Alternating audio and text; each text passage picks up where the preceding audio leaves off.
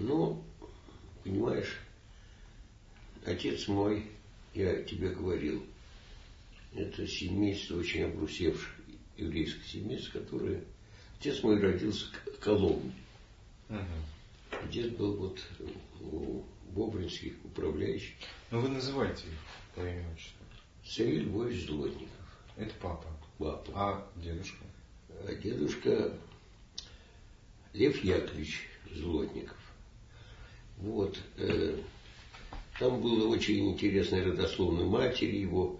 Но это такие, как бы, Запада, еврейской семьи Запада. И так как они жили в Туле, все это очень такая обрусевшая семья. Хотя он был староста, по-моему, еврейской общины, и на каком-то празднике я там был в Туле, тоже в синагоге. Но это э, семья, которая жила в России. Вот. Э, я тебе рассказывал, что дед мой, московский Рубинштейн, попросил, что он привел отца показать. Ну, что он не поверил, что еврей. Да, да, вот. Ну и семья это такая, она совершенно другая, чем московская. В чем было ее? Ну, другая в том, что они, например, когда ну, не было такой дружной спаянности, как а, была московская, да, это было более... Но она многочисленная была семья? Ну, такая же примерно. Это стандартная семья, отец, мать у них, и там э, было три сестры у отца было, и два брата. Угу. Пятеро, да? Пятеро, и там несколько человек умерло во время.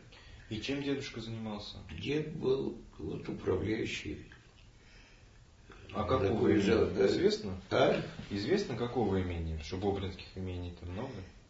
Ну, это Калужская, Калужская, Калужская, Калужская губерния. Вот. Э, у них дача была в Алексии, и они жили даже вот угу. Злотниково жили недалеко от Бобринских, в Алексин. Такой городок недалеко от Серпухова, по-моему, на Оке. Вот. Э, я как-то даже в 30-е, начале 30-х годов был там в Туле у деда. Э, интересный такой был дом, двухэтажный. Нижний этаж занимал какой-то сосед, а верхний этаж занимал дед. И во дворе была еще мастерская напильников. В общем, какая-то странная такая, э, странное существование. Э, отец, рано уехав, да, дед мой был даже арестован в начале революции.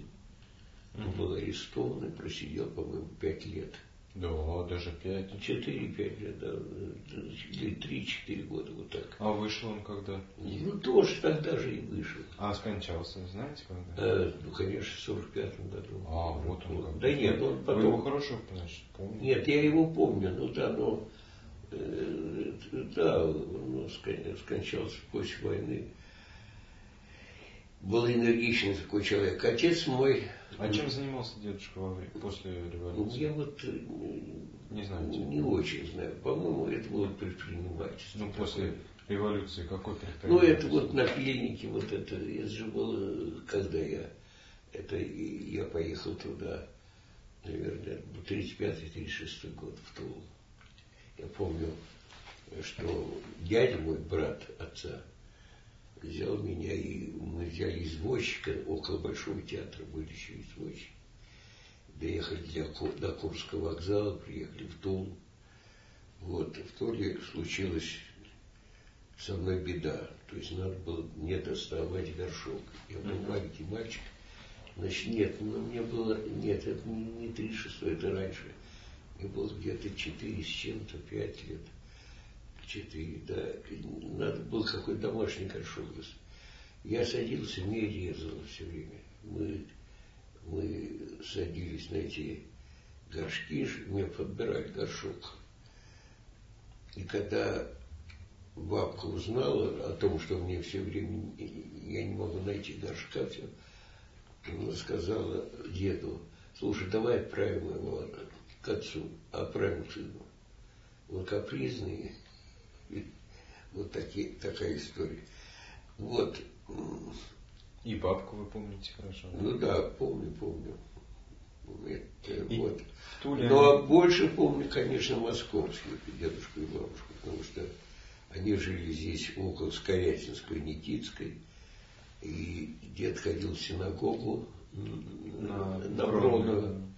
Я, у него была своя парта, и там, где он молился. Я даже деду говорил, пойдем молиться. И утром он молился. Вот.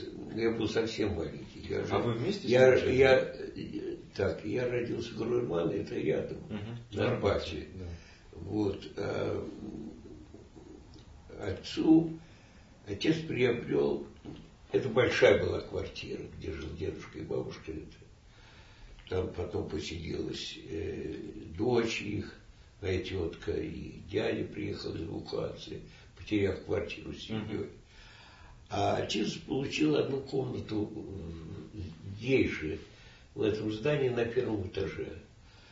Но вскоре он, э, мы переехали на Донской, вот в этот дом э, среднего машиностроения. Средмашин. Вот, и мы получили там три комнаты в четырехкомнатной квартире. Вот одну комнату маленькую отец отдал своему товарищу по работе. Ну, когда началась война, он уехал в, э, Швецию, да, в Швецию, э, его сослуживец. И эта комната переходила из руки в руки, пока отец не пришел к, замнарк, э, к наркому и попросил все-таки, чтобы эту квартиру, комнату под кабинет ему отдали. Ну, а, это уже на Донском. На Донской, да. А, а э, нарколог спросил э, отца, неужели ты, вы живете не в отдельной квартире? Он говорит, мне вполне устраивает квартира, мне только для кабинета нужна эта комната, которая вообще-то была наша, но она так. Вот, и жили мы на первом этаже, вот, а я вообще узнал, что отец был не больше, не меньше, как главный технолог наркомата. То есть он был крупной фигурой в станкостроении, один из зачинателей станкостроения. Но когда кончилось станкостроение, он занимался автоматическими линиями. Переоборудование было, он был очень крупный инженер. И все время он висел в доме инженера техники на Мясни, э, ну да, на Мясницкой, на Кировской есть. То есть он был очень... Это в переулке там, да. Ну там напротив пельменной. Дом культуры вы имеете в виду? Не дом, как он называется? Ну, техники, да. Ну, там был, в общем, он был очень крупный инженер, отец. И мы переехали в этот дом, весь дом сидел. Большинство сидело людей. Я помню, когда мы въехали, 1934 год, приезжал такой автобус и забирал этих сотрудников, ну, жильцов этого дома на работу. Это были инженеры, э, в общем, ракетной техники. Э, и напротив, через по диагонали двора, жил э, создатель «Катюша». Тогда это было угрожающее орудие вот э, такой был интересный дом. Потом уж мы узнаем, что это было круги первого про Солженицына, и где были разбросаны эти очаги, но тогда забирались от семьи эти, значит, э, люди и работали на войну. Вот напряжение было ужасно, потому что отец каждую минуту могли арестовать. И я помню, мы мальчишки собирались, говорили, вот, вот из той квартиры забрали. А любопытно, как мальчишки вообще в дворе, дети воспринимали? Узнавали. Ну, вот Нет, я... как воспринимали? Ведь все равно, э, если я событие уже, происходит я, часто, говоря, оно становится я, обыденностью. Я, честно говоря, помню, что как это напряжение было. Угу. Мне было, значит, 34, э, э, значит, перед войной мне было уже лет 10, да, что-то. Вы э, скажите, какого вы года имеете? Я 30-го года. 30-го, а дата у вас рождения? Дата? Дата э, в апреле, 23 апреля 30 -го года. Вот. Э, ну, в общем, мы собирались кучкой, вот там оттуда забрали, здесь. Но я, э, я поступил в художественную школу, когда я приехал, и поэтому я да. э, во двор я иногда появлялся в коллективе этих мальчишек, ребят. Я раньше до войны я до третьего класса учился напротив была такая пятнадцатая школа. Э, ну, тогда общая была, девочки и мальчики. Потом, когда уже после войны я вообще во двор, э, я был уже приходящий человек, потому что Понятно. я учился в художественной школе а ехал. При том, что вы, вы жили... И, да. и ехал, э, очень долго ехал на 47-м трамвае, ехал до Переславки через весь город. Да я, вот вы жили на Донской улице с какого времени примерно? Э, пример с 34 Пример с 34 да, А первые четыре года вы жили с дедом и с бабкой а, на, на? На Скорятинске. А, а потом они продолжали там жить? Ну да, да. И их не коснулись э, репрессии? Нет, нет, нет, нет. Ну расскажите тогда подробнее об семье матери, о московских, московской ветви. Ну это, эта семья ехала из Кременчуга. Угу. Все они получили образование. Один дядька был химик другой был инженер, вот отец Лёва Рубинштейна, он был инженер, потом оказался, так сказать, в системе э, НКВД. Вот. А в каком смысле в системе? Ну, вот строился город. И есть такая книжка Жальма далеко от Москвы. Угу. Это какой-то городок около Заполярья. Там зэки э, жили и работали. Вот я помню, как я провожал в Комсомольской площади вот Льва Семеновича, отца, вот Лева как раз это. Семен Львовича. А, Семен Львович, да, Семен Львовича. И э, его брата Михаил, который недавно умер, тоже в Америке умер недавно, в Нью-Йорке. Я их, все это семейство я провожал вот в этот городок, где происходило Ажаевской, вот это слышали, наверное, угу. далеко от Москвы. Вот. А, а другой Борис Львович был известный гинеколог. Угу. Он работал в Рырмана. Угу. Угу. Был заместителем главного гинеколога. Э, фамилия вот, ну, по-моему, не то немец, не то швед. Вот э, э, Груермана, да, Груермана. Потом он был директором отдельного родильного дома, где-то в районе Динамо, вот там был еще один родильный дом. Короче говоря, почему я это вспоминаю, потому что был дело врачей, он все-таки остался и не был снят с главного врача в деле. Хотя уже были эти самые процессы вот, э, вовсе, вот этот самый еврейский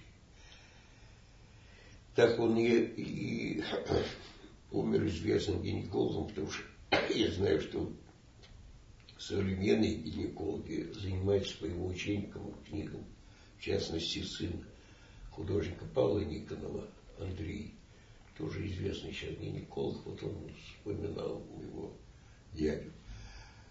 Но семья, жили они очень интересно, семья была музыкальная. Э, я помню, как актер, певец Большого театра Хасон, Александр Хасон, э, устраивались концерты. Ну, в общем, это такая была живая жизнь. Э, тулики другие. Вот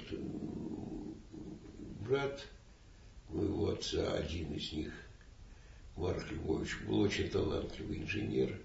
Но как-то не складывалась жизнь все-таки. Но отец, отец, э, как раз отец сделал как-то, и муж как-то все это очень гармонично было. Он был крупный инженер, и к нему хорошо относились. Что у него не было никаких таких особенных затруднений. Когда реабилитировали его непосредственно начальника, отец рассказывал, то показали его арест, постфактум уже. Угу. А буквально через неделю поехал заместителем Сталина. Вот такой Сабуров. Были молодые члены Политбюро Пермутин и Сабуров. Угу. Он Сабуровым из бригады зам наркомов уехали в Германию выводить немецкое оборудование до прихода э, американцев, французов. И вот он э, взяли Берлин какого-то пятого, какого-то числа, а уже восьмого эта бригада уехала в Берлин, и отец пробовал 5-6 э, лет в Германии. Вот, работать таким каким-нибудь, ну, в общем, консультантом или и вот после этого он стал главным технологом наркомат среднего машиностроения и поставкостроения. Вот. И поэтому во время эвакуации, когда уехал это центральное бюро кузнечного пресного машиностроения, и, и мы поехали в город Камышлов, это под Челябинском, и пробовали недолго, полтора года, и потом вернулись в Москву. И... То есть вы в эвакуацию ехали от Средмаша? А, от чего? От, от, от Средмаша. Почему Средмаш? Средмаш, ну среднее машиностроение уже был, называлось. Нет, Нет? Снитмаш. А, центральный, ну, да, центральный Снитмаш. Угу. А, ЦБКН назывался а этот Снитмаш. Угу. Был такой а, академик Цивиков. А бабушка, бабушка, дедушка вот Рубинштейна, они оставались в Москве или уехали? Нет, они, они тоже уезжали. Они вначале э, мы с братом и с мамой уехали в Челябинск, город Троицк. Угу. Вот. А там приехала сестра мамина, э, и потом приехали родители. А? Это в Троицк приехали дедушка и бабушка. Угу. А, мы, а когда в Камышлов уехал учреждение отца, вот от ЦБКМ, мы переехали к отцу, они оставались в Троицке, угу, угу. Рубинштейне. Расскажите немножко, все-таки, раз это такая интересная семья э, с большими связями, расскажите вообще, как вы помните деда с бабкой, вот Рубинштейна. И назовите их, кстати. Ну, э, Лев Зинович и Анна Моисеевна. И дело все в том, что я точно не знаю, э, где, где они работали, понимаете. Но вроде бы он был агентом мануфактуры Морозовской. Но это до, до революции. До, до революции. Я не, не очень хорошо помню, чем он занимался. Ну, вы часто бывали у них? Ну, бывал, но, но не, я не, не знаю, чем он занимался. Я знаю, что тот дед тульский, он, вот были какие-то его, вот вначале он был у графа Бобринского вот таким управляющим, потом, я помню, была такая фабрика напильников. Честно говоря, не могу сказать, какое-то предпринимательство. Но отец мой, уехав из семьи, полностью погрузился в такую инженерную работу. Uh-huh то он вытащил своих сестер, они учились техниками, станк инструментальным. Э, брат он помогал, но как-то не сложилось. Брат был очень талантливый. А э, самый младший э, его брат был помощником деда. В общем, там было какое-то частное предпринимательство у деда. Но я, я как-то мало вникал в этой ну, а отца была вот такая очень э, сильная, так сказать, техническая сторона. А он учился где отец, не знаю? Отец учился в Менделеевском институте. Э, но почему-то он кончил как э, почему-то он кончил как технарь, не по химии, а вот именно угу. тоже э, непонятно, но он кончил Менделеевский. Вот это был ранний выпуск Мигельс, потому что он учился, был такой министр, нарком э, просвещения Кафтанов, он, по-моему, с ним на одном курсе учился, ну, в общем, в том поколении. Отец был действительно технарь, потом были перевод станк, станков на автоматической линии, отец их конструировал, разъезжал по России, и, в общем, когда отмечалась как очередная его годовщина, там 60 лет, собирался со всей России советской, собиралась участвовать. Да, то есть он был крупный, крупный инженер. Вот, и мечтал, чтобы что-то продолжилось. И вот мой брат Михаил, он устроил его в нефтяной институт. Угу. Вот тоже на какой-то технический факультет.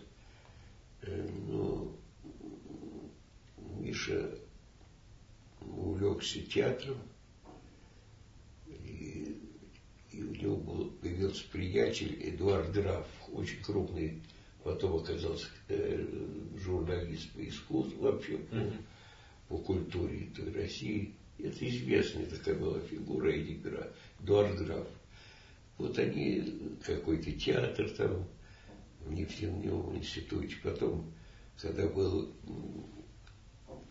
была э, международная молодежная выставка в парке культуры 1957 года, они тоже в ней участвовали.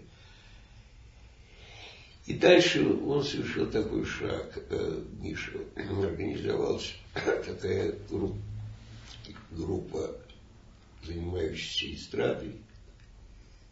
Из нее вышли очень многие известные актеры, Ножкин, Михаил Ножкин, такой, ну, Миша занимался в этой группе и занимался очень интересных мастеров э, театра. У Бирман он э, занимался, Серафима Бирман, это была знаменитая очень драматическая актриса. И он поступил в Чукинское училище при театре Вахтангова кончал он, по-моему, режиссерское отделение, и диплом у него был на телевидении какой-то. После этого он сделал карьеру на телевидении. Он был главный режиссер отдела пропаганды на телевидении. Вот эти отъезды космонавтов, все это, все эти мистерии, это, это снимал мой брат.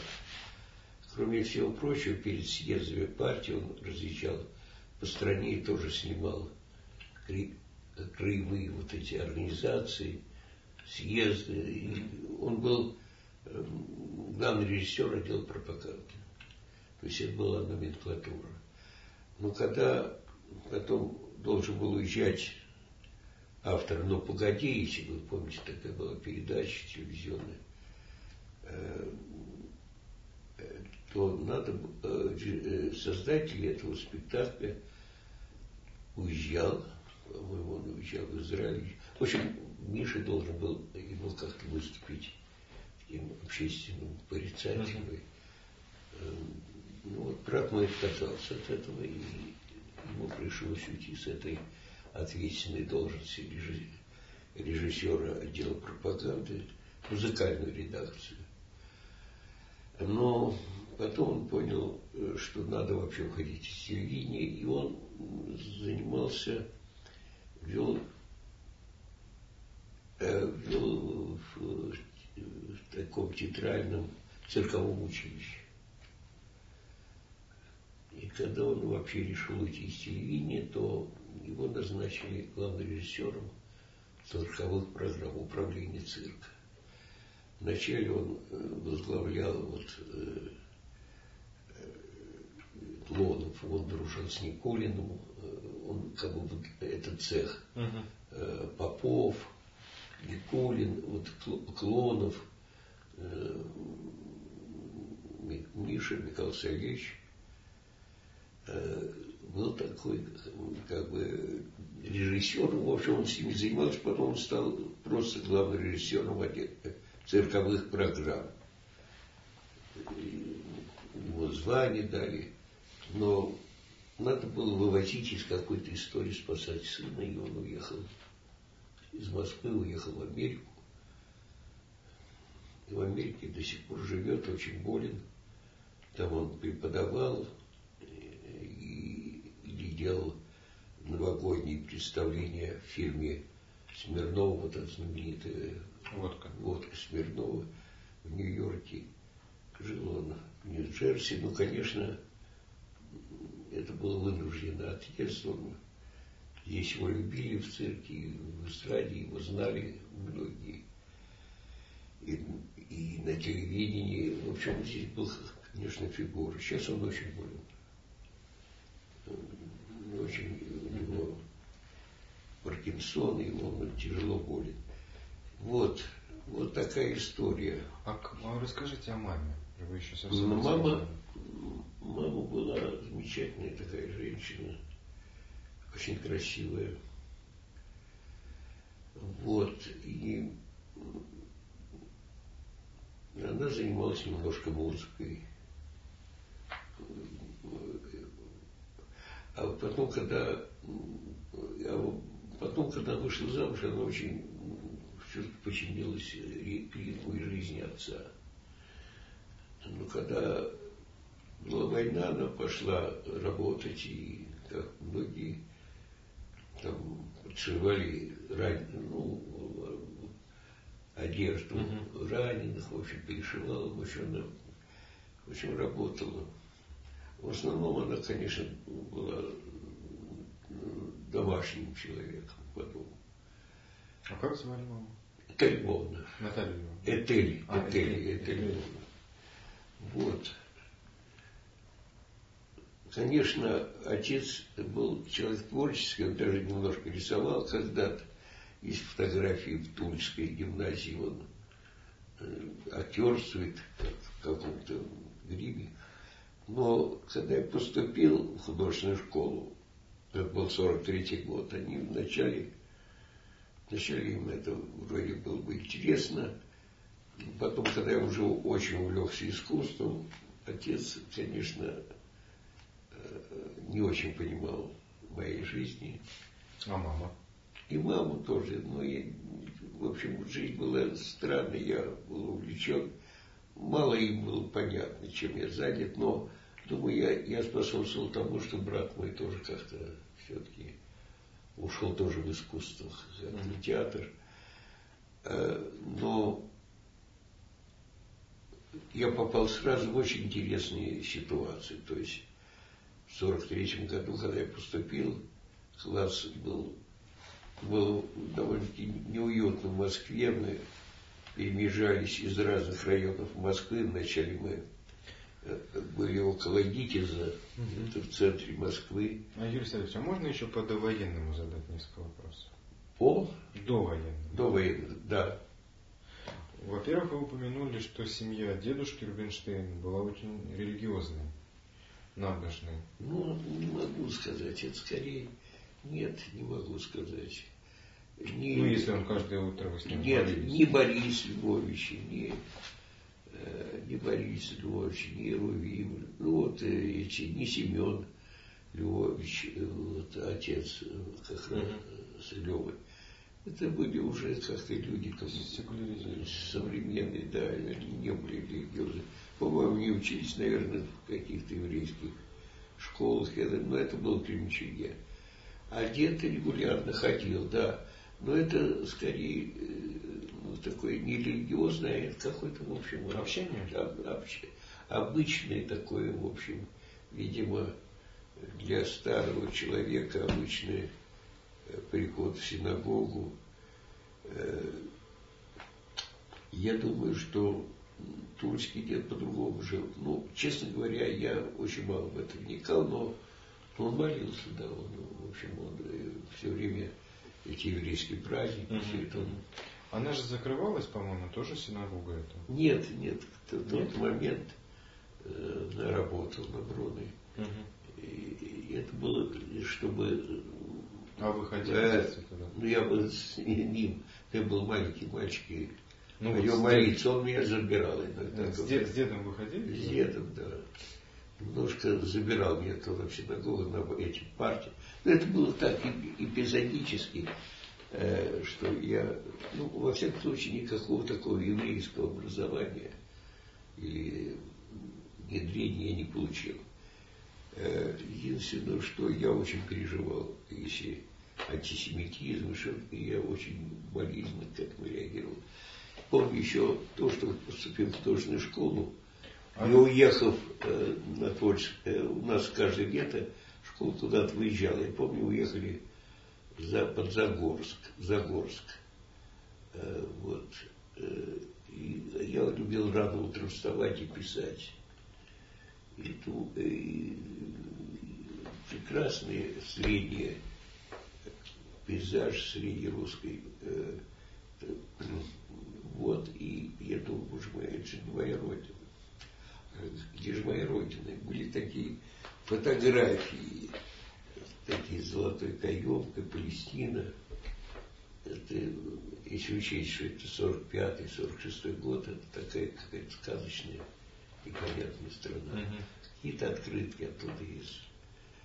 Э, и, и а позже. там кто-то был из ваших? Не, не, не, не знаю, нет, наверное. Или но не знаю. Во всяком случае, я должен сказать, что при всей религиозной практике дед устраивал московский. Но опять-таки его сыновья и вообще семья, э, она, она была уже не религиозна. Вот. А, а Злотниковы вообще были очень обрусевшие. Сейчас, потом я уже узнал, что вот моя тетя Соня, сестра моего отца, она Таней Сухотиной, с дочкой Толстого. Софья Андреевна приходила в семейство Злотниковых за своей дочкой. Они оба учились в одной гимназии в Тульске. Вот. Э, это дочь старшей дочери Толстого. Потом, по-моему, она стала Альбертина. В общем, она уехала в Италию. Вот. Э, то есть Злотниковы были э, очень обрусевшей семьей. То есть она была контрастная по-моему, в каком-то смысле Рубинштейн. Они, ну, отец родился в Коломне, всю жизнь прожили в средней власти России. Так что это... Поэтому я очень сильно переживал антисемитизм, если меня называли. Лез, лез иногда в драки, все. А Но... антисемитизм вообще был среди детей? Вот, ну, вот я, я писал как-то ко мне подошли ребята, евреи, евреи, и начал меня бить. Я написал идет.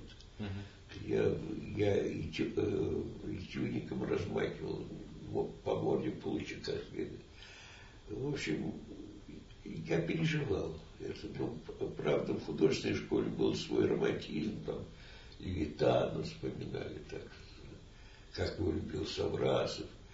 Э, но вместе я переживал.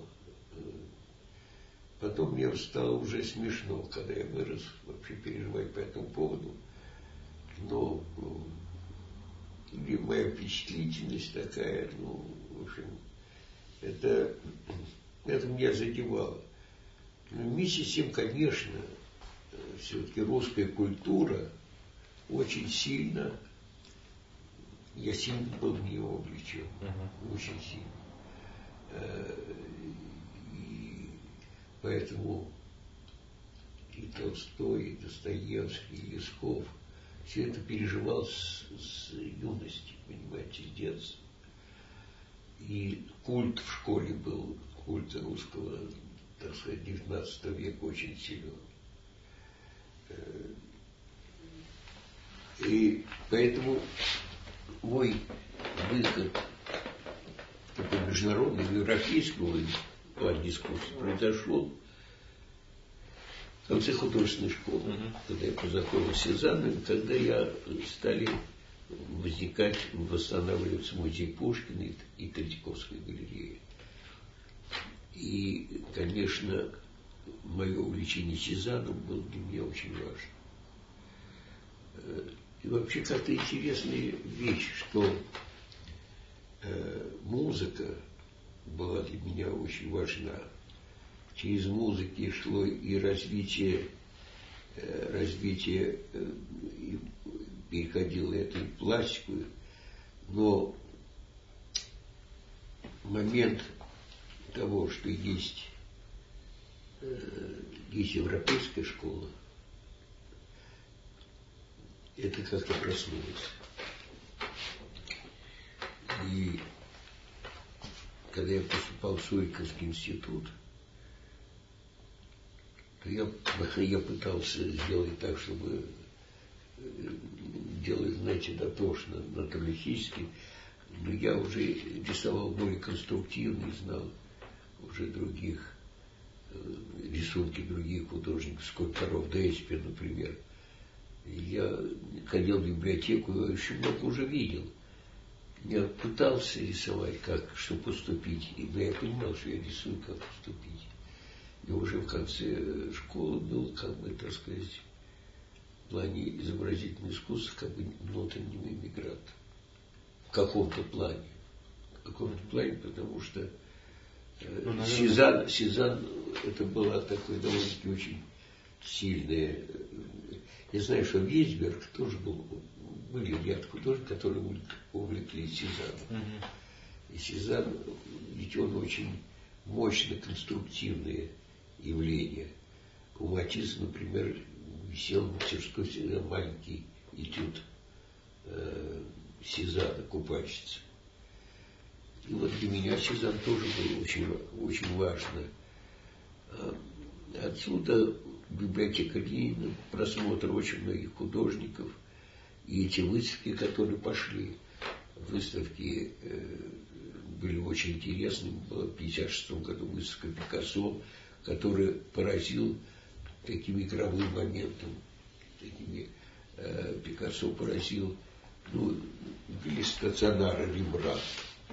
Пикассо поразил своей иронией своей такой игровым моментом в искусстве. Во всяком случае, э, искусство было выходом в какую-то другую, другую этику, другое поведение, другое отношение к жизни.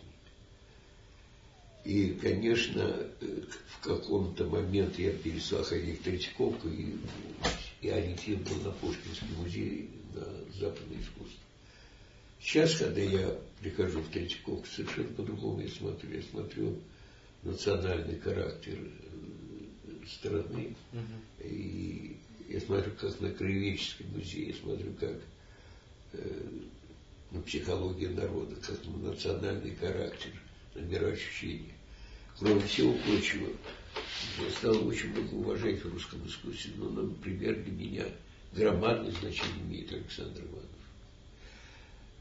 И Рублев, и русский средневековье, Александр Иванов. Я считаю, что это недооцененный в Европе художник, громадный художник. Художник начала XIX века, э, середины, который э, написал такую картину, как э, «Смена вех»,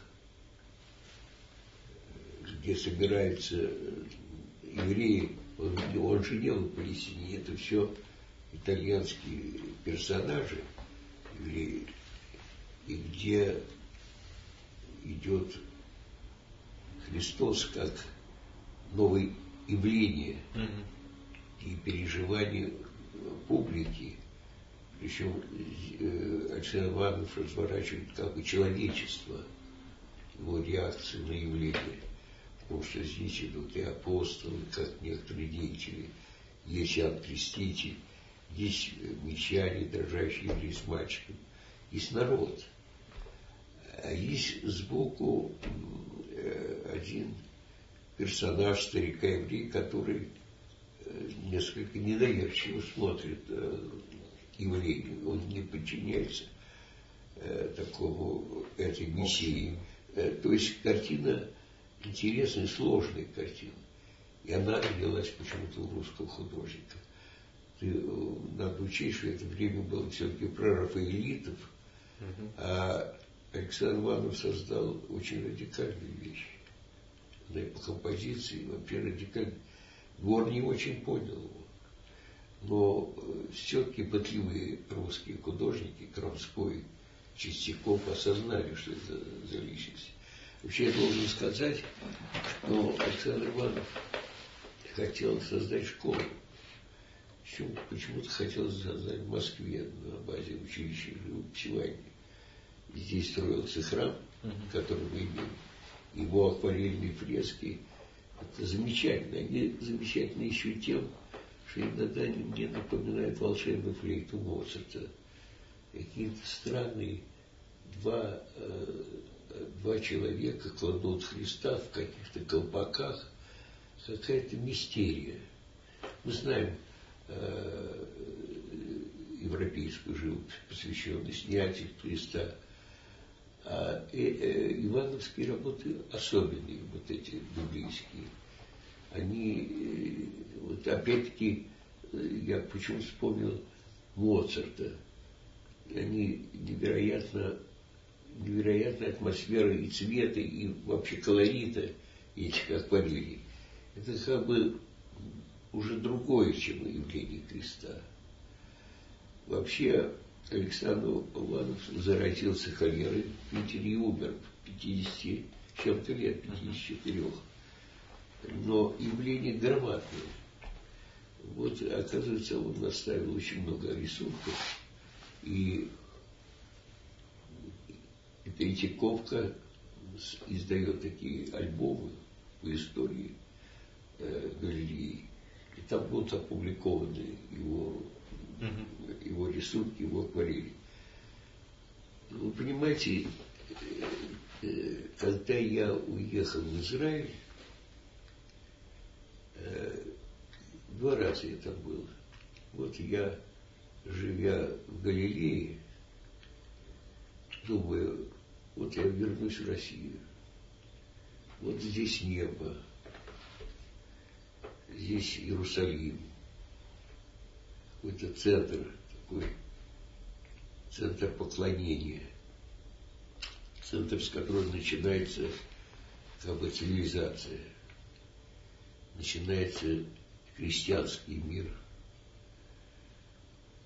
Что же я там и видел э, в Москве? И я понимал только одно, что Москва и Россия это такая по-своему юное и эклектическое место, в котором емко ты воспринимаешь культуру. Культуру интернациональную, разных народов. И ты очень отзывчив, ты все время в работе, все время рефлексируешь. Э, это особ, особое место, место, прикрепленное к полярному кругу.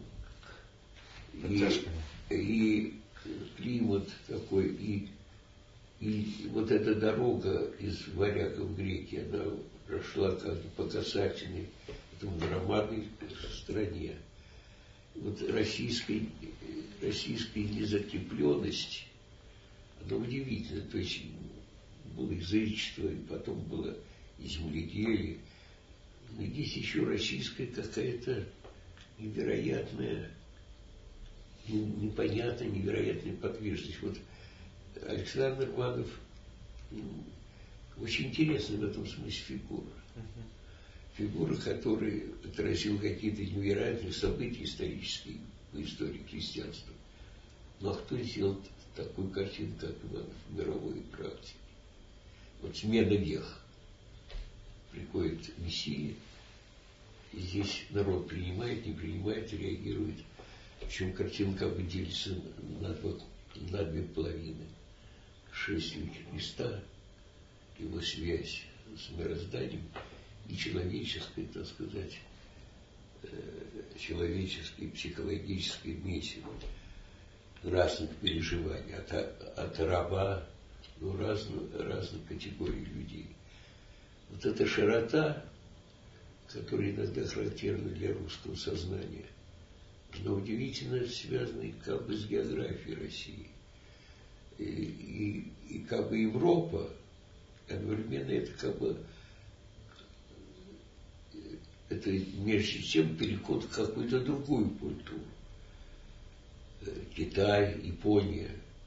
Это какая-то удивительная подвижность э, этой культуры русской, удивительно. И европейцы это очень почувствовали. Когда появился Тургенев, и он дружил с Флабером, с Мупасаном, он как бы, ну, ну как некоторый агент русской литературы, и они восприняли интересно фигуру Тургенева. Но когда появился Достоевский Толстой, он проник очень сильно. Даже в дневниках Ван Гога есть а, разговор о Толстом. Понимаете, они произвели какое-то очень емкое и сильное, сильное воздействие на европейскую культуру. Следующей фигурой такой оказался уже ближе к 20 веку Чех. Э, из купеческой семьи, традиционной таганрогской, где отец заставлял их, ребят, э, приходить, петь в хоре церковность. Э, то есть традиционная такая семья вырастает европеец. Причем человек был тяжело болен, туберкулез, во все фигуры Чехова, во всей его деятельности, культуре, культуре его литературы, поразительная емкость и лаконизма европейца.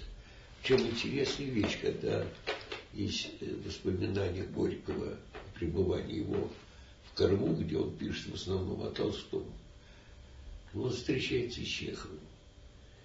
Вот они, э, есть такие рассуждения про дворянскую культуру, которая была все-таки каким-то моментом русской культуры особенной. Было в крепостном праве мужики, крестьяне, народ. И была дворянская культура, которая была некоторой элитой и шла в каком-то европейском ключе. Она была в, своей, в своем мире, некоторые люди говорили по-французски в домах. И с Горьким они рассуждали в, в Крыму о Бунине, о некотором отголоски дворянской культуры Бунин, бунинское такое дворянство их, э, ну, во всяком случае, их занимало. Но можно сказать, что Чехов с этим поразительным его краткостью и емкостью того, что он писал, это тоже одна из загадок России. Загадкой России может явиться Лесков совсем в другом качестве.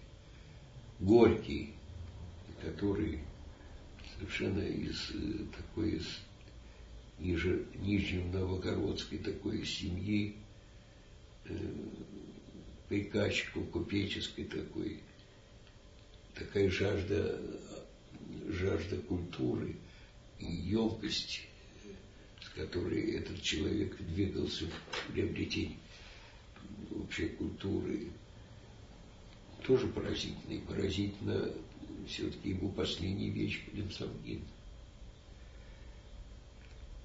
Горький трудный автор, не все его любят, но тоже поразительно. То есть, что я хочу сказать, Россия все время открытая книга для раскрытия и понимания каких-то новых рубежей, которые переживает человечество. И вот наш космический такой век, можно сказать, Россия, в России есть какое-то особое место в этом. В истории России вот это движение туда было очень характерно. Отсюда и Вернадский, и Чижевский, не случайное, не случайное это явление. Угу. не случайная такая, знаешь, как э, один из иностранец в Горького как раз о русских людях, один иностранец сказал, да, странные вы люди русские, вы так живете, как будто делаете одолжение. То есть вот такой, такая сложная, сложная э, психологическая, сложная э, рефлекс, рефлексивность, она как раз и поразила в, русской, в этих э, гигантов русской литературы на Западе.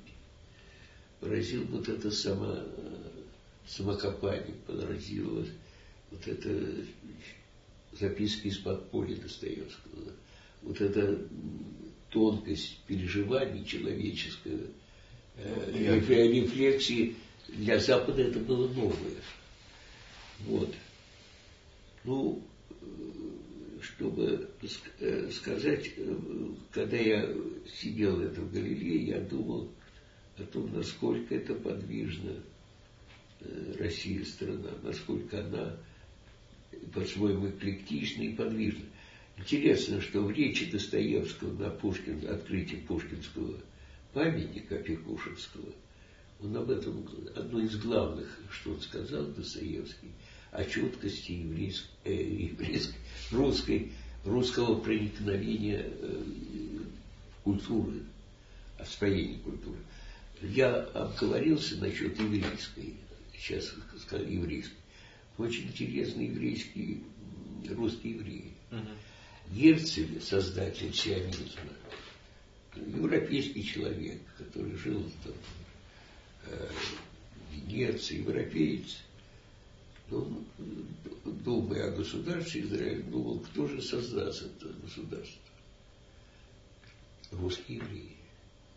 И так оно и было, что кибуцы первые, первые вот эти общины еврейские, и Бен Гурион, и все, они же из Польши, они из, э, э, из вот этой ну, так, границы, то есть э, рабочий материал для создания государства Израиль не европейцев думал Герцель, а думал о русских, русских евреев. Ну, потому что в Российской империи очень много было евреев. Дело не только в этом. Дело не только в этом. Они, это здесь очень интересная связь и с русской культурой. Угу. Это, это тоже непросто. Понимаете, э, русская культура очень подвижна. Например, Толстой очень внимательно прочитывал Шалом понимал что-то интересное. Понимаете, здесь какая-то есть, э, ну, собственно, честно говоря, я воспринимал еврейскую культуру как жертвоприношение Авраама. В этом Микеланджело. Uh-huh, uh-huh. Я воспринимал еврейскую культуру э, как очень мощное творение мира, важность мира.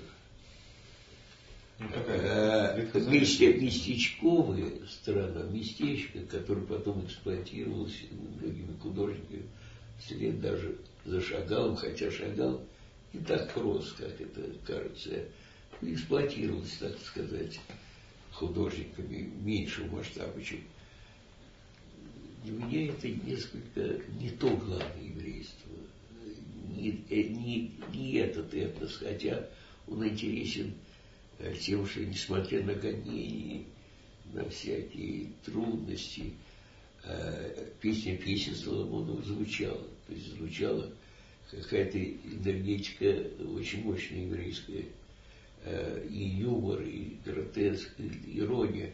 То есть были...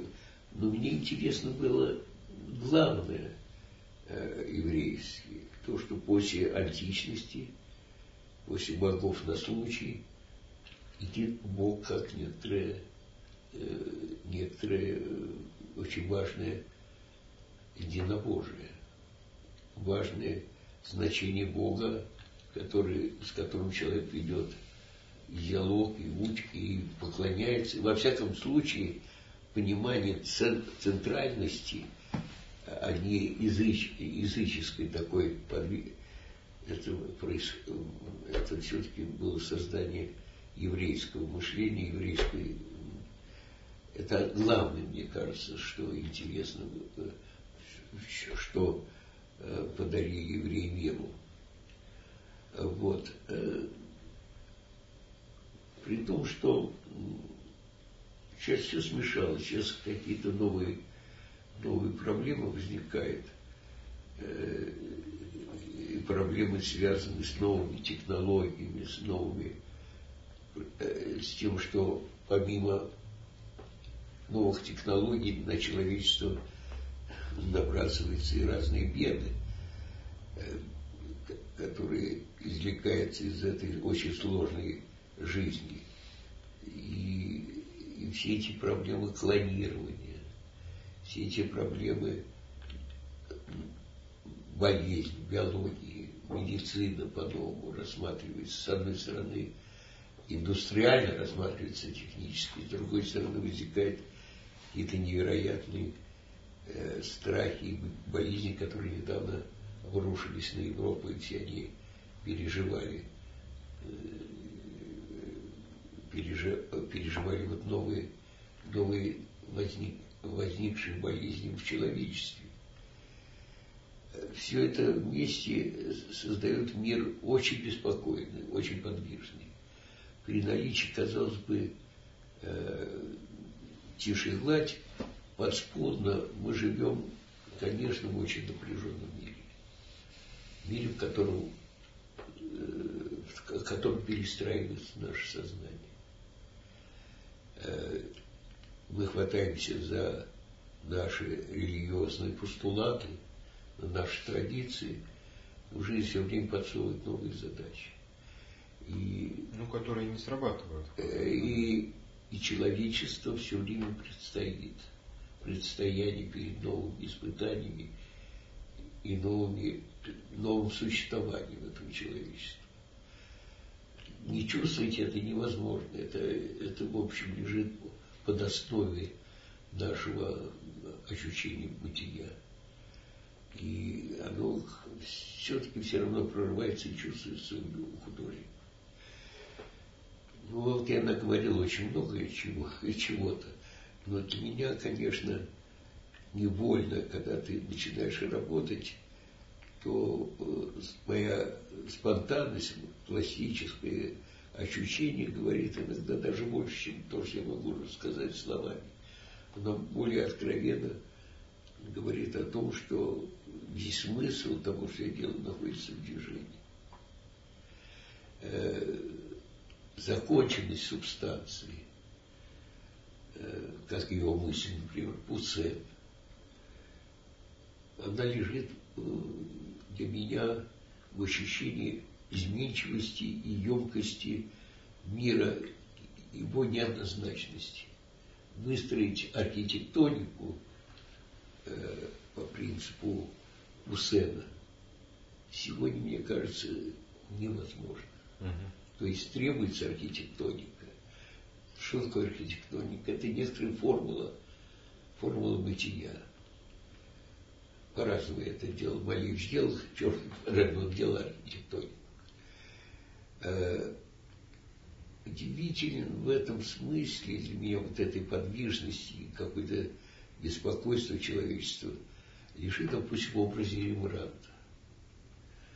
Голландия, которая была очень сложная связь с Испанией, э, очень сложная, появляется такой художник Рембрандт. После итальянского возрождения, после Леонардо, Боттичелли, Пляжа, появляется портрет Рембрандта, стариков евреев. Рембрандт, который как-то близко жил к амстердамскому миру, еврейскому миру. Как, что, его, что такое его портрет, если так суммарно посмотреть на весь цикл Рембрандта? Это все время устремление куда-то. Это не портреты Дюрера, там, которые рисуют человека, и в нем уже весь мир в каком-то законченности, в возрожденческих портретах. Рембрандта все время ощущение, что он куда-то посылает все это человечество. Э, его последняя картина «Блудный сын», она поразительна, э, поразительна своей чуд, э, зыбкостью, чуткостью, невероятной добротой этой вещи. Одновременно внутреннего беспокойства, внутренней, э, то есть гармония достигается каким-то очень внутренним драматизмом существования. И, и очень человеческого. Э, поэтому, если мы посмотрим, например, на Данай, который испортил этот ледовец, варвар, конечно, по-своему, то она производила впечатление теплой женщины, такой совершенно э, близкой. Это не было Венера Тициана. И вот эта человеческая сторона Рембрандта и одновременно, в общем-то, мощь, ну, мы обычно говорим шекспировский мир. Вот мир Рембрандта, человек, который прожил 62-63 года, завершаясь вот гениальной нашей картиной «Осо романа Исфирь». Это же вообще картина, которая напоминает, между прочим, э, знак суда, весы.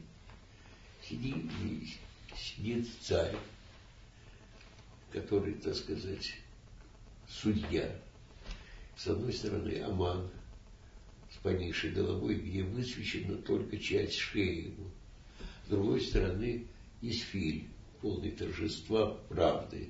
Она, она так сказать, раскрывает царю, что вот этот человек хотел уничтожить козни против евреев.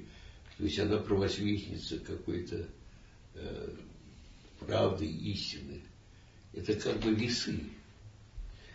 И в тот момент, когда она торжественно с этим золотым шлейфом надвечает что-то, Рембрандт высвечивает на шее вот этот вот цвет у Амана. То есть, а, а суд, как судья взвешивает на весах правду истины.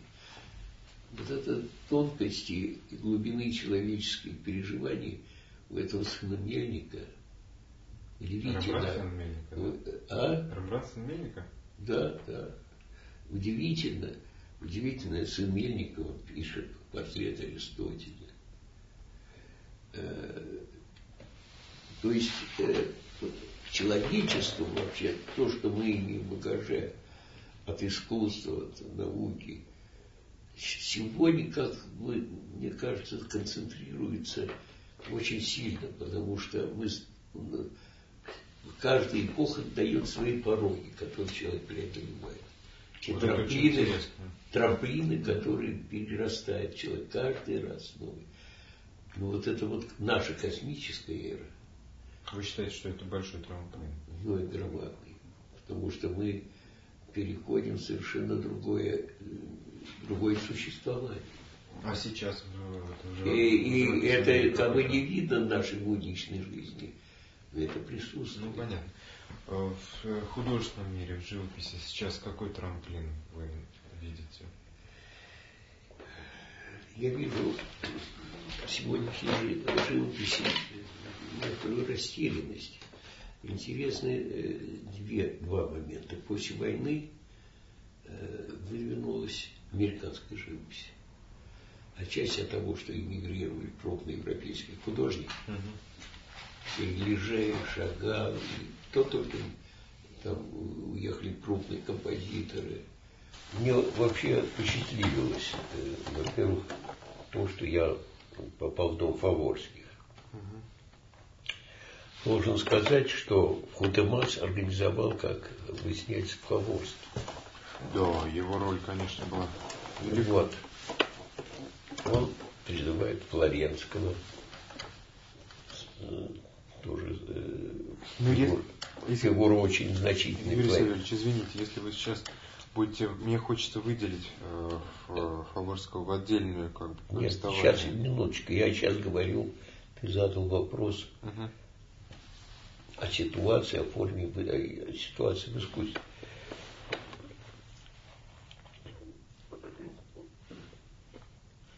Россия очень странная страна. Она, с одной стороны, очень рефлексирующая, а с другой стороны, косноязычная. Угу. Косноязычие тоже одна из сторон России. Александр Иванов, который получил, так сказать, э, помимо Академии, получил от Италии закваску форма, форма определения, вот обрати, интересно обратить внимание, вот э, Третьяковка. Э, что такое э, Александр Иванов в Третьяковке? Что это за фото? Даже вот он среди э, там, 18 века, 19 в залах висит. Настолько, настолько конструктивным, определителен все его эскизы, что нет вот этой вот некой немножечко расплывчатости и э, растворяемости рус, э, русского мышления. То есть у он, него косноязычия он, нет? Э, нет, и косноязычия по-настоящему нету крупных русских художников. Э, но он очень определительный. Это определение ему дало, конечно, то, что он проработал как бы в Европе, в Италии. И одновременно он не прорафаэлит, он не, он не манерен, он сохраняет драматизм и большое э, сценарное трагическое мышление Христа и проходящий народ, народ разный у него. И опять-таки от раба до еврея, поднимающегося в середине э, группы э, этих двух младенцев. Один мальчик, так сказать, как бы крещение, один мальчик, а другой лысый старичок, но они оба дети.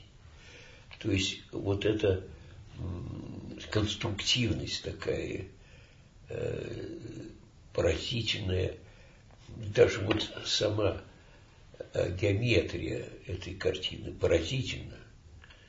Но поразительна немножко в российской такой... Э, в России есть одна удивительная вещь. Несчастье русские, татарская ига, крепостное право, 70 лет советской Коммунизм. коммунизма, все время как бы бьет, бьет по темечку. Русский человек, с одной стороны, бывает истеричен, с другой стороны, невероятно лиричен. А вместе с тем это все травмирующие э, э, травмы народа. Потом уничтожение интеллигенции в сталинское время. Э, кого, кто пошли учиться в университет. Э, значит, дети иногда этих самых охранников, если так сказать, многие, много интеллигенции было просто уничтожено, и дворянская культура тоже была уничтожена. Уничтожалась. То есть надо было иметь колоссальное мужество, чтобы все это вынести и одновременно содержать мир и быть нормальной нацией до сих пор э, вот эта такая хлипкость структуры человека в России мы чувствуем. Отсюда тот маскарад и карнавал, который мы каждый раз испытываем, глядя на нашу светскую жизнь. И одновременно страна необыкновенно мощная и важная. И я на нее всегда оглядывалась Европа. И вот э, и даже вот то, что я расскажу, влияние русской литературы Толстого Достоевского, это была сильная вакцина русской культуры в европейское начало. Понимаешь, в Европе есть потрясающие фигуры. Ну, например, Рассел в Англии, э, доктор Швейцер – который потрясающий играл Бах, одновременно служил э, прокаженным в больнице работал. То есть романные фигуры. Э, Рабле написал мощную вещь в Европе. Одновременно Россия все-таки благодаря какой-то своей и климату трудному, и всеми перипетиями, которые родила тоже какой-то очень важный, беспокойный характер. Э, родила то, что, допустим, мы видим даже, видим такую, в общем-то, наглядную тоже историю. Наполеон, европеец Наполеон, ну, своеобразный европеец, э, завоевывает Россию, захватил Москву одновременно, так сказать, это, это не Мадрид. И это, конечно, не, не Париж. Чего-то чего не ясно. Он уходит. Ну подождите, он же все-таки хотел быть владыкой мира, ну да, не мира. Да, но, да, но Россия оказалась не по зубам. Ну, а, нет, э, сейчас, минуточку, минуточку, минуточку. И замечательный кусок «Войне и мир» рассуждение, как бы модель Толстого, скажем uh-huh. так. Было это так, так, некоторая модель Толстого. Дать возможность Наполеону развить все свои возможности стратегически. И этим самым как бы мешок завлечь его со всей его энергией. И чтобы он, это, так сказать, потух вся эта энергия в этом мешке, потому что не понятно, что дальше делать с этим. Это мышление Кутузова и мышление Толстого. А русская, русской религиозности, это и Погорский говорил, вообще он говорил в соединении э, лиризма с эпичностью, или, так сказать, женственность, э, определенной женственности русской религиозной, так сказать, культуры. Но удивительно, удивительный характер русского человека, от лирика до жестокости. Он бывает и жесток, и невероятно лиричен. Ну и вы считаете, что это именно свойство русского человека, а не просто человека, да?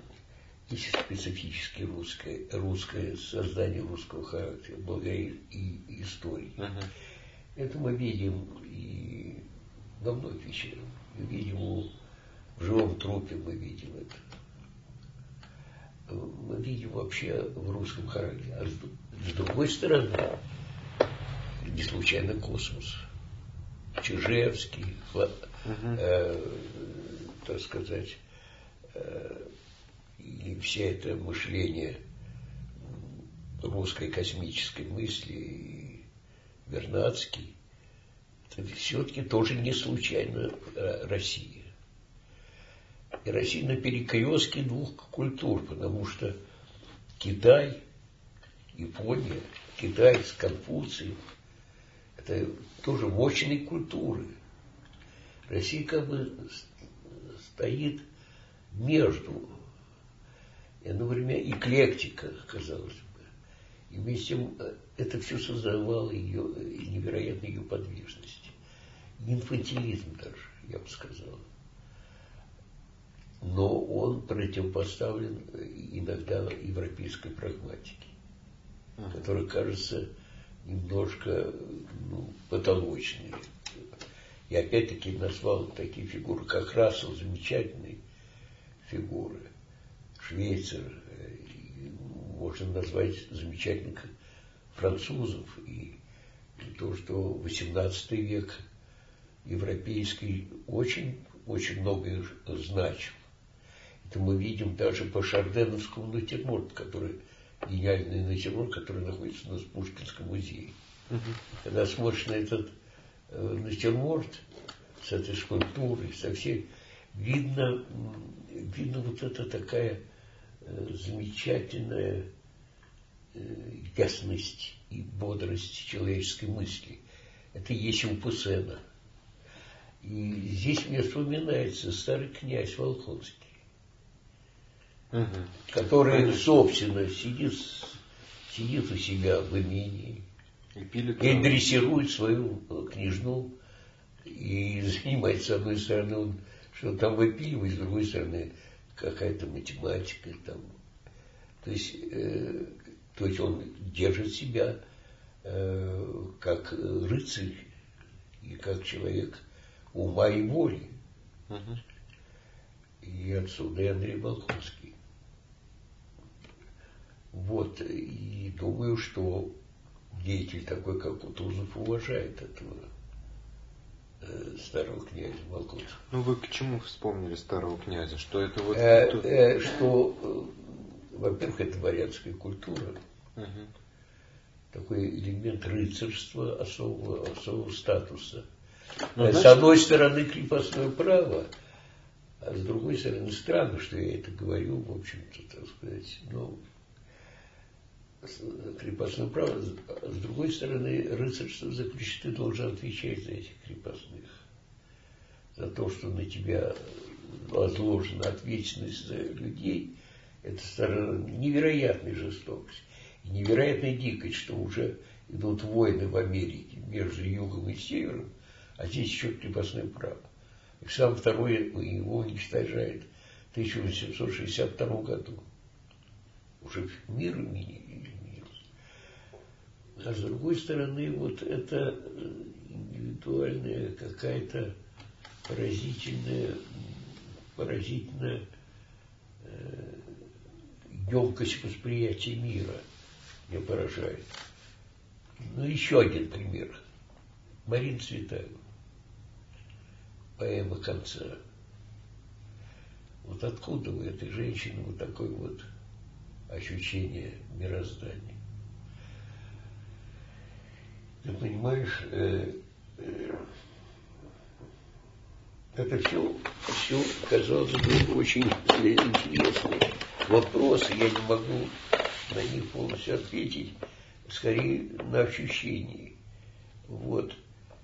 Э, скорее на ощущении и на той на том движении мысли, где существует полифония, как бы разнородных вещей, которые скрещиваются.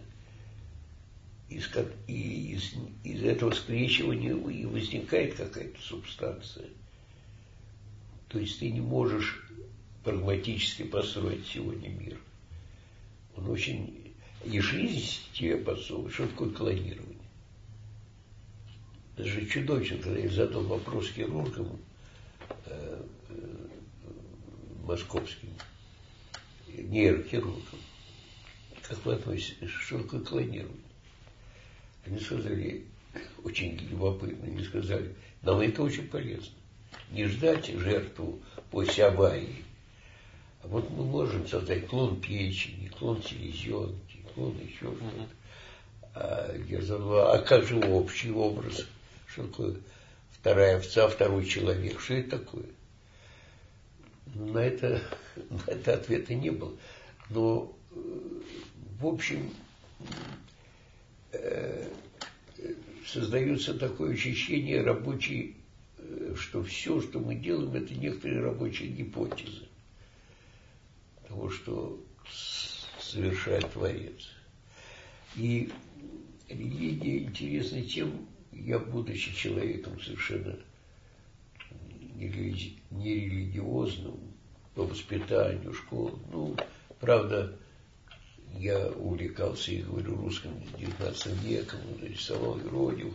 Такая, конечно, атмосфера, культура русской литературы и вообще состояние в этой стране э, тебя невольно делает. Может быть, ты не знаешь, но ты на самом деле по-своему религиозный человек. Но одно из главных религиозных постулатов, которые для меня очень сильные, это тварность нашего мира. Что это творение. Что это творение, и если ты встаешь на это мироощущение, что это тварно, это совершенно другое постижение очень многих основ человеческих и этических тоже. Ведь что люди думают, что раз они родились здесь, живут, то все можно. Э, они потребительски очень требовательны. Человек, понимающий тварность этого мира, творчески относящийся, совершенно по-другому ощущает мир. И своего в нем пребывания, и вообще свое существование. Все это, может быть, я красиво говорю все это, но это все, что требует э, серьезного творческого отношения, углубленного понимания этого. Э, удивительная вещь Чехова, где он описывает человека, который умирает, который переживает деревню.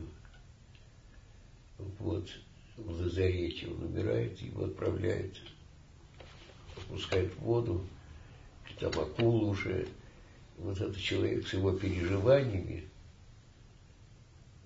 удивительно, Чехов это э, описал. И, ну вот откуда вот эта тонкость, такая, э, тонкость и емкость переживания Антон Павлович Чехов? Ну, вы задаете вопрос просто о природе творчества фактически. Это, это да, вопрос, который это, не, не, это, нельзя объяснить, что вот это, Чехов из там... Да, это, это безусловно, да. Но, понимаете, э, вот в чем разница, допустим, мадам Бавари и русская литература? Она тоже очень интересная, глубокая вещь э, Флабера, мадам Бавари. Но есть некоторые разницы. Э, я бы сказал, что нас очень волнует э, форматворчество европейское. Вот э, европейский мыслящий человек, говорят. Uh-huh. Или Серов тот написал там по-европейски. Интересует с точки зрения формообразующего начала. Но одновременно вот эта рефлексия, вот это как бы э, даже некоторая растерянность перед конкретикой, некоторая раздвоенность российского психологического мышления. Она, конечно, вообще по-своему очень обогащает, обогащает наше отношение к человеку. И я говорил слово инфантильность даже, и все. Вот э, российская как бы неопределенность, из нее возникает вот это ощущение космоса. Ну, все-таки, наверное, не только из-за неопределенности, а из-за того, что неопределенность, нас... неопределенность это э, не прямой неопределенность звучит в моем контексте как некоторое движение. Да. А потенциальное ну, хорошо. движение. Да, назовем не, не неопределенность, а движение. Движение. А не только из-за этого, но еще и потому, что а, русская культура действительно была с чрезвычайно большим объемом религиозности. И вот та волна э, секулярной новой светской культуры, которая была в Европе более присуща, она у нас была в значительно меньшей степени. У нас было дворянство, которое жило своей жизнью, и а народ жил своей. Да, народ жил своей жизнью и в крепостном праве и с верой в Бога. И, вдруг, и, и когда время подошло к тому, что уже, собственно, можно и в космос рвануть технологически, да, и, и, и помыслить э, философски, то вот это и явилось э, идеей и, и вот тем желанием, которое у нас притворилось в жизнь. Вот я себе это так понимаю. А что значит желание притворилось в жизнь? Что за этим стоит? Ну как что? Все-таки у нас не только был, э, была философия космизма и там Циолковский как, как угу. такой глобальным мыслящий фантазер, и Чижевский как глобально мыслящий фантазер. Но и практика, очень многое было сделано для практического, ну, собственно, уже последняя история космического. Э, ну, мне бы Юрий Савельевич. В каждом народе, говоря, сейчас, минуту, да. в каждом народе есть своя, своя изюминка, экзистенциональная. Да, система. безусловно. Вот для русского человека важно одеть белую рубашку и уйти, умереть. А, ну может быть.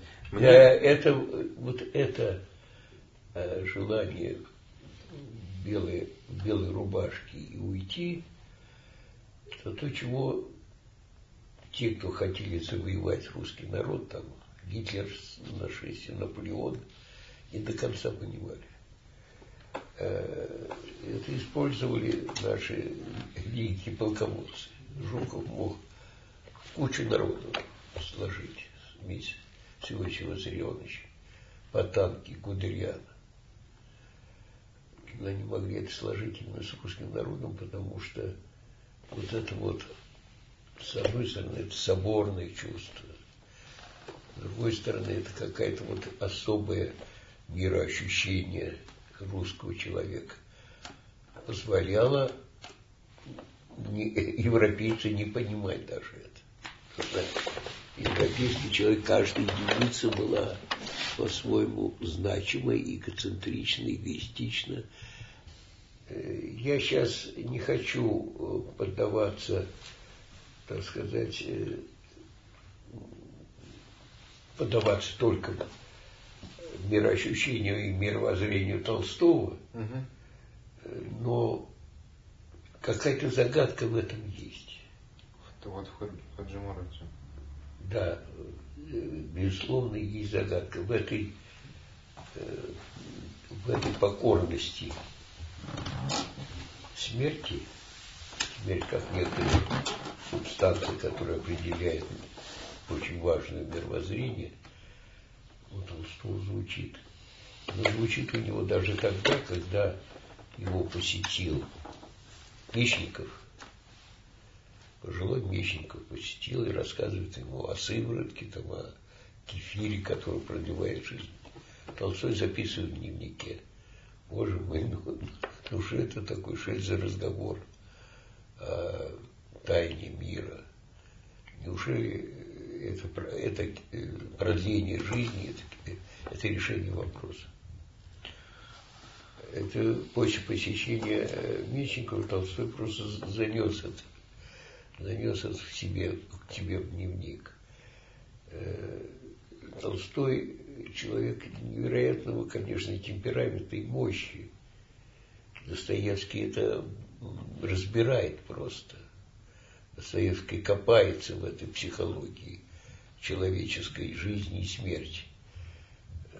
Но Толстой по мощи своего э, стихийного темперамента и вообще такого ощущения мира отчасти выражает э, вот это вот э, мышление, выражает это мышление. Его не все можно определить. Интересно, определяет ли Александр Сергеевич это Пушкин? Определяет ли Пушкин по-своему тоже, э, по-своему тоже гениальная жизнь, гениальная, гениальная э, личность. И все эти воспоминания, э, кто был при смерти Пушкина, да, там и прочее, отмечает вообще эту фигуру. Когда я недавно слушал историю Пугачевского бунта Пушкина, я поражался поражался такой определенной зрелостью повествования. Э, там не было такого романтизма, как капитанской дочки, там Гринев, э, э, Пугачев. Ну, какая-то очень большая сила повествования. Между прочим, если переходить в 20 век, вот такой вот критическое такое ощущение бытия, я помню только еще у Вавеля, Кунармии. Такая, Но у Платонова разве не было? У Платонова, безусловно. Платонов тоже, это очень, очень важная фигура. Э, какая-то важная фигура, ну, понимаешь. Э, еще есть одна фигура, которая может быть, не звучит так широко в литературе, но она поразительная фигура. Это Артем Веселый. Да. Э, э, и когда читаешь Артема Веселого, поражаешься широте этого человека из, как из, из народа, ну, как, ну какая мощь, это дневник этой самой э, госпожи, которая описывает все это. То есть вот некоторая емкость российского мироощущения, вот откуда он происходит? От пространства, от этого широкого. Uh-huh. Например, очень недооценен такой замечательный русский художник Кандинский. Ну, как недооценен? Недооценен все-таки в той мере, как он должен был. И европейский это. Вообще очень удивительно, что явление Христа недопонятой группы. В общем, не понят, эта картина не понята как очень мощная картина христианская, картина историческая ну, вот, христианская. Вот она по времени уже была неинтересна Европе, видимо. Она, а для нас она до сих пор интересна. Безусловно, безусловно. А вот что касается, э, что касается Кандинского, интересная эволюция Кандинского – Кандинского ранее работы, вот эти потоки мощные. Потом и, и конец уже Парижа, где он умирает. это делается такой мистический орнамент, такая э, метафизика сформулированная уже больше, но потушено, потушено вот этот поток какой-то удивительный. Удивительный поток этого, кроме всего прочего, если мы говорим об искусстве, пространство, в котором родился художник, имеет громадное значение. Ну вот посмотрим это на танцы. Как танцует русский человек. Значит, вот это коронный номер парня, который выпрыгивает и танцует. Как танцует э, э, европеец. Топчется на одном месте и вот так потом двигается кругу. Топчется. То есть пространство, казалось бы, так элементарная вещь, пространство играет громадную роль мира, мироощущения и отсюда и мировоззрения. Э, еще я бы так интересная такая мысль. Что такое русская философия или немецкая? Россия все время, Россия подвергалась некоторым влияниям. Ну, допустим, Рокотов, эпоха Рокотов, Фран, Франция. Вот. Э, Толстой посылал Никитина Матвеева учиться в Италию живописи. Ну, начинается немецкое влияние. Очень сильный Мельцер. Вообще очень немцы очень много с эпохи Николая очень очень было это видно. И я хочу сказать, что немцы, немцы, их философия, была ли философия русских? Была ли, э, вот э, занимались в кружках э, в эпоху, в пушкинскую эпоху были кружки славянофилов, западников. Э, Все время это сталкивалось, э, западничество, славянофильство. Да, возникла ли великая философия в русской культуре, как немцы? Ну, она как система, безусловно, не возникла. Это были скорее размышления философские. Но мне бы, Юрий Савельевич, хотелось... Вы сейчас очень емко и четко рассказали о своем вообще, в принципе, представление о русскости, и, ну вот, и о понимании культуры, и о таких экзистенциальных штуках любопытных. Но мне бы хотелось сейчас, мне кажется, что эта тема вот немножко завершена уже, вот сейчас. И мне бы хотелось вернуть вас в довоенное время и услышать довоенное, довоенное время вот в военное время я был мальчик. Вот детские воспоминания да, ваши. мальчик. Детские воспоминания о Москве. Да, детские о... воспоминания. Я достаю фотографии, угу. к сожалению. Э, здесь удивительные у меня фотографии. Э, это где-то район Малаховки, там, угу. вот Подмосковье. Лежит мой дед русский, э, московский дед Рубинштейн. Курит а перед ним стоит мальчик и тоже курит. Ну, вы так хулиганите, наверное. Ну да, да, ну там такой театр, но он, вот ты говоришь, э, вот еврейский дедушка лежит, а я вот... Э, Найдете эту фотографию? Можно? Она, а, надо найти ее, потому что она замечательная. Какая фотография? Мама, отец мой, я маленький совсем. Вот опять отец лежит такой студенческой штукой, вся в белом, мама очень красивая, она была удивительно красивая женщина. Я где-то найду фотографии. Вот, и я такой мальчик. То есть момент игровой присутствовал в жизни.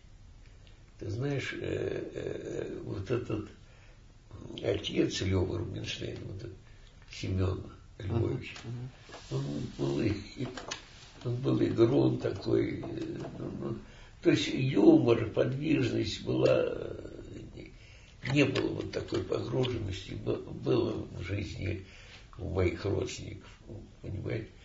Э, прабабка моя, мать, э, со стороны не Рубинштейн, там Литвины, Литвины ну, с мать, материнской линии, э, заболел брат мой Миша и дифтеритом, и скарлатиной одновременно. Очень тяжелое было состояние. Сейчас вот он в очень плохом состоянии в Америке. Бедняка. И мама позвала эту, э, эту свою бабушку. Вот. Мать, матери. И что-то рассказывает, я помню истерический хохот, такой хохот, как бывает люди убиты, все, и вдруг разрядка такая. Вот это что-то сказала эта самая прабабушка, вот эта двоера там, ей уже по 90 лет.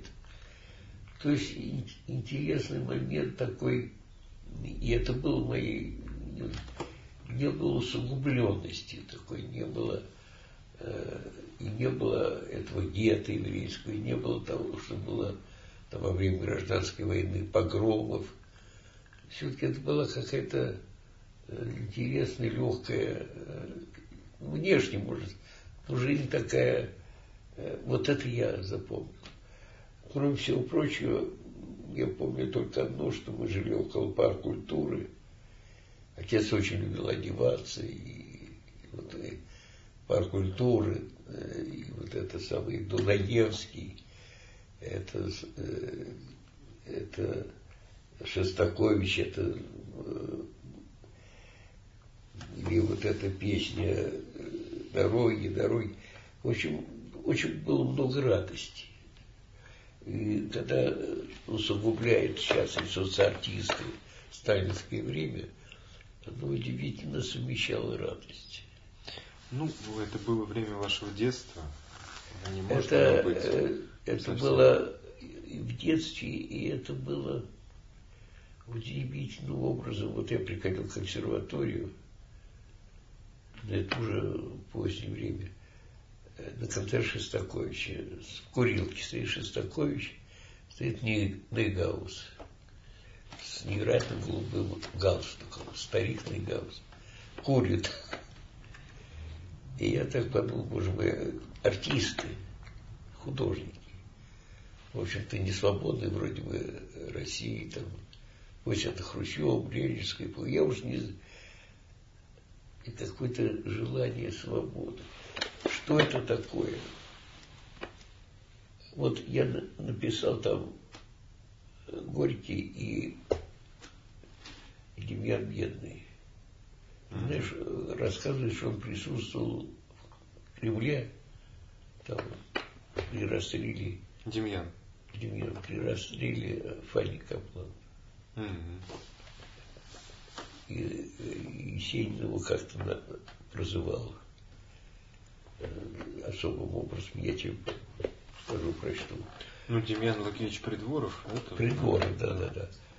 Вот э, фигура, которая меня очень волнует, Дмитрий Дмитриевич Шестакович. Очень волнует меня эта фигура. Там есть, сейчас я покажу его портрет, который есть в книжке. Волнует тем, что я думал, что он еврейский, еврей, вообще написал еврейские эти песни. Все это невероятно. Вот что такое Шестакович? А он, по-моему, не еврей. Или... Нет, не еврей. Нет, нет, нет, абсолютно не еврей. Ну что такое Шестакович? Что такое вот эта э, напряженность и одновременно, если Бах гениально создал фуги, э, потрясающие и был природно верующий человек, религиозный человек, то шестаковичевские вещи э, это как бы некоторые повторения э, Фулбах. То есть там есть свой, свой эпос у Шостаковича. Он очень, очень нервно, очень так драматично все. Даже, я бы сказал, нервозно одновременно купаешься в этой музыке, понимаешь, купаешься как странно даже звучит, по-моему, моцартиански в этой трагедии. То есть, э, вот опять-таки, это вот эта страна. Это, и это мироощущение, мироощущение, где радость и драма, и жестокость, и лиризм сосуществуют вместе. Я, меня поражает иногда, когда русские люди пьяные бьют своего товарища пьяницу, бьют ногами по голове, по всему, с, с колоссальной жестокостью, невозможной жестокостью. Одновременно я знаю, что э, тоже мужик может плакать сентиментально. Вот откуда вот эта континентальность ну, и того, ну, и, может того быть, и другого. общечеловеческие такие свойства-то. Нет, это как-то характерно для России. Не знаю, Я, может э, для России характерна необузданность и, ты понимаешь, Европа, мне кажется, ну, может быть, я говорю тоже немножко, говорю, как это называется иногда, когда чувствуется другая культура, шовинистически. Вот они. Но э, я так привык думать, что я живу в России, русский человек широк. понятно. Его бы сузить. Э, я думаю, что европеец, который дает себе отчет больше, чем русский человек, он вот так, таким жестоким не может быть. То есть он может быть жестоким, поразительно uh жестоким, совершенно по-другому. Это как Юровский или Юровский, который написал про Освенцим, по-моему, Юровский. Uh-huh. Юзовский. Юровский, по-моему. Юровский, Юровский. Юзовский, Юровский писатель. Не суть. Ну да, он написал, что музыкален был э, хозяин Освенцима. Бил Шуберта, вот. И одновременно крематория, одновременно невероятной жестокости. Вот как соединяется сентиментальность немецкая с, э, с, с этими крематориями при Освенциме, при лагерях смерти. Причем, причем, ты знаешь, вот это такая интеллигентность и жестокость, она как-то э, удивительно паршиво сочетается. У русского, у русского человека, по-моему, этого нет. Э, э, нет, нет, нет, э, нет изугизма, нет вот этой вот прагматики. Ведь, в общем-то, многие вещи, и горьковские драмы, все с одной стороны, говорят необузданность, жуть, с другой стороны, соединение здесь и чувством создает другой нек- некоторый момент. Может быть, я из патриотизма к России так я, но я чувствую, э, чувствую здесь все-таки момент больше любви, больше человечности. Ну, пускай так. А? Пускай так. Мне все-таки хочется к вещам приземленным вернуться. Да. Вот э, детство, довоенное детство, как что вы помните? Ведь э, если папа был э, крупным чиновником министерства. Он значит, не был чиновником, он был конструктором. Он не, не был чиновником. Да, да, крупным Это не чиновник то а видимо, потом, видимо, дело не в этом, не, не, минуточку, я должен сказать, он вырастал крупного конструктора. Да, но это значит, что Но, но то, что было до войны, его, его так сказать, работа, его службы. Я же малый, я же был ребенок. Нет, я, вопрос в том, что это значит, что достаточно э, в достатке жила семья, была какая-то вот я тебе хочу сказать, я хочу тебе сказать о период войны. А до а, нет, сейчас, сейчас, минуточку, что? минуточку. Вообще должен сказать, что когда отец пришел и сказал, что он хотел бы вернуть маленькую комнату для кабинета, которую он отдал своему товарищу, сотруднику, ну, сослуживцу, хотел бы вернуть, то тот его спрашивает, Сергей ты разве живешь не в отдельной квартире? Он сказал, мне здесь хорошо, и мне больше ничего не надо, мне нужна эта комната. То есть он действительно был крупный инженер. Мы жили на первом этаже. Одна комната переходила из руки в руки, а она оставалась коммунальной. Uh-huh. Причем маленькая квартира, понимаешь, что неудобно.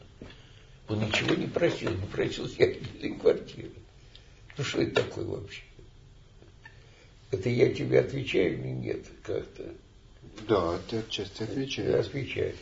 А мать, скажите... мать моя э, при всей своей там экспрессии на ее, при, на ее руках умерло несколько человек. Она была такой, ну... А у мамы было образование?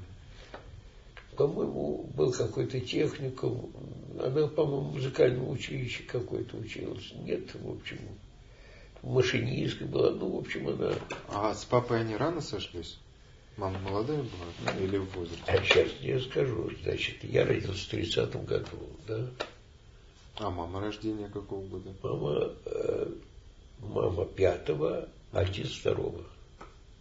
Сколько? Ну, значит, маме 25 лет было вашего рождения. Да. Ну, вот, она была э, совсем молоденькая. Да, э, да. И хочу тебе сказать, что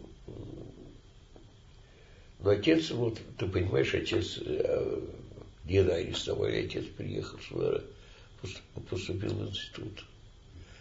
Немножко это даже было как бы жестоко по отношению к семье. Там оставались потом, правда, всем он принял участие в их образовании. Там сестры его кончили э, техникум станкостроительный. Uh-huh. Он очень рано стал зам директору, ну, западной уч, э, части, uh-huh. это на Мосфильмовской, станкоинструментальной технике. Брат он тоже как-то помог. Да. А скажите, вот, собственно, война и начало войны, вы помните все? Да, конечно. Каким образом? Вы пишите. Здесь есть фотография, я не могу найти. Э, начало войны мы стоим. Мы стоим на э, веранде на лестнице. Э, это, или это перед началом. Ну, это самый такой момент. Отец, мать, я и Миша. Вот. Это было в Танинке под Москвой. И тоже как-то очень э, уже были какие-то воздушные бои, просто там траншея была вырыта около дачи такая на всякий случай. Вот, и, и уже воздушный бой можно было увидеть. Потом все эти тревоги, мы на Донской подвал ходили, я все это, все это прекрасно помню. А что, собственно, тебя здесь? То есть начало войны, да. Где оно вас застало, начало войны? В Москве. Да. Ну вот вы говорите, на, на даче, на, ну, даче, да, наверное. да, да, на даче, на даче. А что тебя здесь интересует, вот мне любопытно? Ну, это тоже слом такой, понимаете? Я, я, с другой стороны, я очень еще хочу что сказать. Какие фильмы на меня действовали? Вот. Например, И вообще, э, фильмы, фильмы с музыкой Шостаковича действовали. Угу. То есть Козинцева и Траугерка, да, Траугер. Вот, ну, Максим, возвращение Максим, юность Максим. Угу. Этот фильм я прекрасно помню. Помню фильм про актеров э, и с этим замечательными актерами Олейниковым и вот этот э, мужик здоровый, как же его ну, всюду играет э, и в трактористах, э, играет у Ивана этого самого кинорежиссера. Пырьева, ну я не Пырьева, помню. Пырьева, да, да, да. Ну, как он, как фамилия это? Ваня, не, Ванин был замечательный актер. А вот этот, как же его актер-то этот? Ну, не, не помню, не знаю. Ну, крупный такой мужик, не смешной, любимец, все его снимали. Э, два бойца, где играет, угу. где играет э, Бернест, а он солдат, он над ним издевается. Как же это? Ну, популярнейший актер, вот. Он как бы олицетворял русского человека, ну, там не было да-да, еще очень интересный вопрос. Там не было понятия русский человек, Россия. Что-то было другое. Что-то было другое. Были... Было это... Волга-Волга была. Если ты помнишь этот фильм? Вот это Волга-Волга. Вот этот фильм то есть, что я, как бы, что, ты задал очень интересно, а что же я, что же это было такое? Что такое было с этим, с фильмами цирк, с этим Михуэлсом, который поет над негритенком. Да, ра с этой самой актрисой, которая была ну, просто леген, легендарна была эта актриса. Э,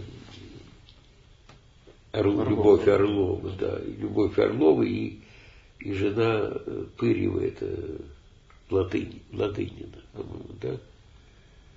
Ну, э, то есть, ты понимаешь, было какое-то очарование нового, нового мира, созидание нового мира. Э, это было э, какое-то... Отец уехал в Ригу, когда она еще была за границей. Приехал перед войной. Привез какие-то вещи. Вот Европа. Отъезд в Европу. Что такое было вообще вот европейское тогда? Такая модернизация Москвы и России – я-то не знал, что была раньше Москва, и не так. Вот это вот э, э, нас утро встречает с прохладцей, вот, вот это вот э, рождение Дунаевский невероятно э, сопрягался с, с этой страной, понимаешь? Вот когда говорят сталинская эпоха, сталинская эпоха, удивительно, удивительно, как все это было чувственно празднично. Праздничные были эти предметы, мальчишкой ощущал ремень, кобура, там, играли в войну.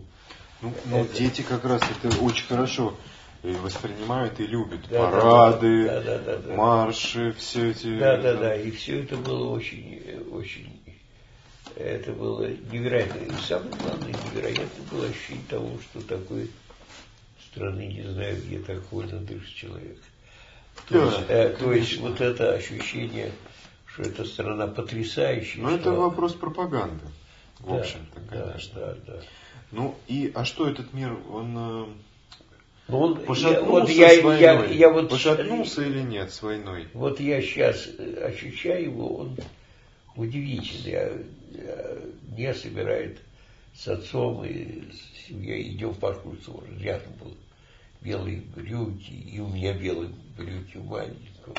Идем там, э, парашютная вышка детская. Можно тебе сказать, что от Тимирязевского памятника по бульвару это были детские аттракционы. Да. По всему бульвару. От Тимирязева до Александра Сергеевича Пушкина. И вышки были. Это было вот, удивительно. Александр Сергеевич Пушкин это один бульвар. Да, да, да. Вот по всему этому бульвару, мимо камерного театра, все это были аттракционы, это было невероятно.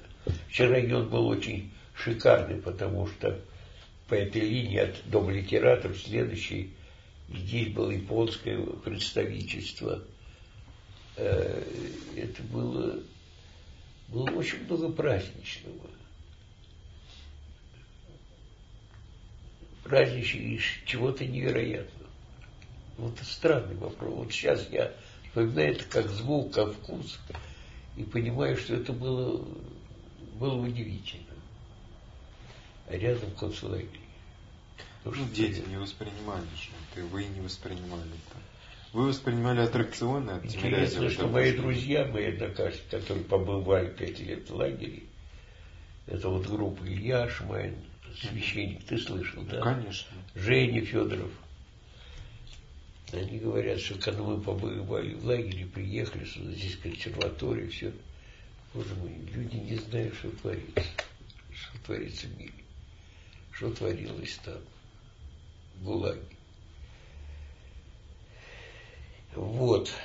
Это что? Это, это глубокое заблуждение, близорукость. Что это такое? Да нет, просто, мне кажется, просто не может человек а, постоянно концентрироваться на негативном каком-то фоне. Нельзя жить и думать и понимать, что вот есть ГУЛАГ, есть что обреченность такая. Все равно свойство человеческой натуры в том, что ты, ты увидел цветочек, ты обрадовался, девушку красивую видел, побежал за ней. Но смотрите, вот война, она, э, вот этот детский идеализм нарушила как-то? Как дальше складывалось ваше восприятие действительности? Я, наверное, отупел. Сейчас, подожди. Ну, давайте прервемся. Что, нет, нет, нет, я отупел. Я хочу вспомнить, что это такое было. Что такое было.